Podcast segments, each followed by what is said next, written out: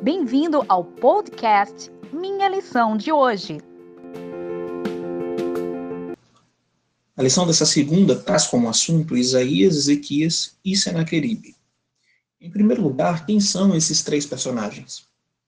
Ezequias era o rei de Judá, o povo do sul, participante do pacto com Jeová, o povo de Deus naquela época, que habitava em Jerusalém. Isaías era o profeta do povo. Isso aconteceu por volta do sétimo e oitavo século antes de Cristo. Eles viveram entre esses dois séculos. Já Senaqueribe era o rei correspondente daquela época, mas era rei do Império Assírio. O que acontece nessa ocasião? Esses capítulos, Isaías 36 até o 38, são uma demonstração da fidelidade pactual de Deus para com o povo. Deus tinha um pacto com o povo onde ele dizia: se vocês forem fiéis a mim, eu vou proteger vocês contra qualquer nação inimiga. Vocês não, precisam, não vão precisar fazer pacto com nenhum outro Deus. Não vão sequer precisar da ajuda de outras nações mais poderosas que vocês para lhes defenderem de exércitos grandes. Vocês só vão precisar de uma pessoa, eu. Então, isso é uma demonstração do amor pactual de Deus. O que acontece nessa ocasião? Senaqueribe, rei da Síria, manda cartas contra o rei Ezequias, dando o seguinte aviso: olha, sua cidade vai ser sitiada, um cerco seria colocado, o exército circundaria a cidade para atacá-la, e vocês serão invadidos e serão destruídos. Só que isso não aconteceu de forma tão simples. Senaqueribe zombou do próprio Deus de Israel. Ele disse: Não engane o rei Ezequias a vocês, se dirigindo ao povo, porque ele não será capaz de proteger vocês. E mais, que Ezequias também não engane vocês com a ideia de que Jeová, o Deus de vocês, será capaz de protegê-los. Em outro momento, Senaqueribe se dirige contra o próprio Deus, onde ele diz: Não vos engane o Senhor. Ou seja, não vos engane o vosso Deus, com a falsa ideia de que ele vai conseguir proteger vocês. Porque assim como eu, como eu passei por outras nações e as destruí, e os deuses delas não foram capazes de as manter de pé, vai acontecer a mesma coisa com vocês, povo de Judá.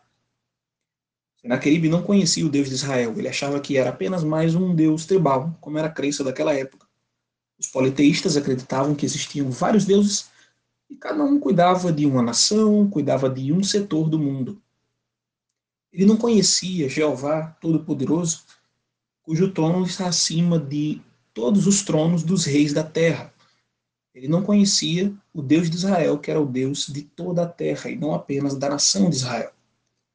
Depois que Senaqueribe faz esses desafios, Isaías leva a mensagem até Ezequias, o povo se humilha perante o Senhor e Deus responde: ele fala que, por amor de seu nome e por amor de seu servo Davi, por amor da cidade de Jerusalém, ele protegeria o povo. Senaqueribe não conseguiria tocar os judeus naquela ocasião.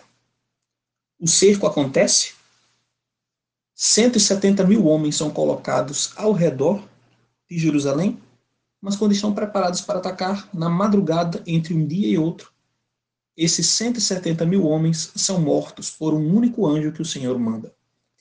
Então, Deus protegeu o seu povo enviando um único anjo que feriu de praga e matou 170 mil daqueles homens. Veja só que anjo poderoso foi esse, né? Como é comum dos relatos daquela época, as nações tinham um modo de fazer história que era propagandista, meramente propagandista. Ou seja, elas não registravam aqueles eventos que foram desfavoráveis a elas. Por isso que não é fácil de encontrar relatos na história dos assírios do que aconteceu ao rei Senaqueribe. Isso não quer dizer que a história seja falsa, que isso nunca tenha acontecido, mas apenas que um rei assírio não gostaria de registrar uma derrota tão grande, tão vergonhosa nos seus anais históricos, nos seus registros históricos. Senaqueribe permaneceu vivo, mas ele morreu logo logo, como conta o relato. Portanto, devemos ter a certeza de que esse evento realmente aconteceu na história. O Deus das Escrituras não é um Deus meramente de conselhos, de ideias, coisas que não se relacionam com o mundo real. Ele é um Deus que age no mundo real. Seu braço poderoso está sempre disposto a nos salvar e a salvar o seu povo fiel a ele. Obrigado por ouvir o nosso podcast. Compartilhe e até amanhã.